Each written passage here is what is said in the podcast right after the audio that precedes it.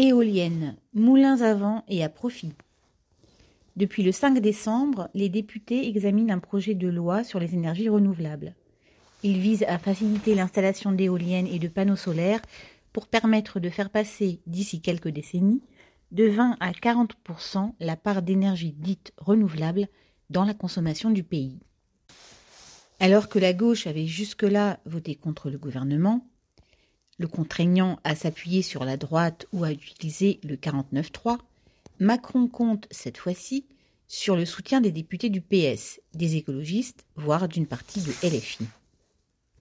Les députés de gauche se réjouissent de cette situation qui va leur permettre, disent-ils, de démontrer le sérieux de leur engagement écologique et leur sens de l'intérêt général, un vocabulaire qui, pour eux, a toujours été synonyme de ralliement au gouvernement en place.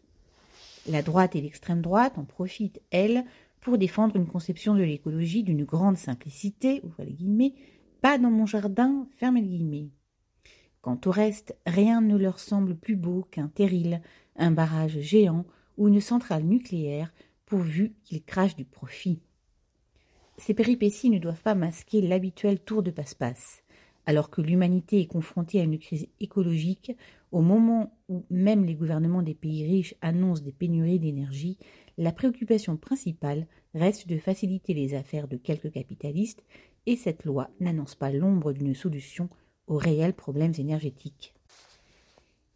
Même quand il parle d'énergie propre, la classe capitaliste et ses gouvernements se lancent les yeux fermés à la recherche du profit rapide, sans le moindre esprit de responsabilité. La seule certitude est que les États débloquent des crédits et que la nouvelle loi va faciliter les installations de champs d'éoliennes et de panneaux solaires tout en privant les collectivités locales de tout droit de regard. Comme pour les autres formes d'énergie, thermique, hydroélectrique ou nucléaire, l'État va pouvoir attribuer marchés et subventions loin des yeux du public. Les profits afflueront, ou pas, mais la population ne sera même pas certaine de pouvoir se chauffer et sera bien évidemment laissée dans l'ignorance des conséquences des choix étatiques. La facture lui sera toutefois présentée comme il se doit. À la demande du gouvernement, les parlementaires se préparent donc, comme c'est leur fonction, à adapter la loi aux besoins changeants du grand capital et éventuellement aux besoins particuliers de telle ou telle coterie patronale. Le fait qu'ils en profitent pour parler d'écologie, d'énergie renouvelable ou de sécurité énergétique n'est au fond qu'une question de mode. Paul Gallois.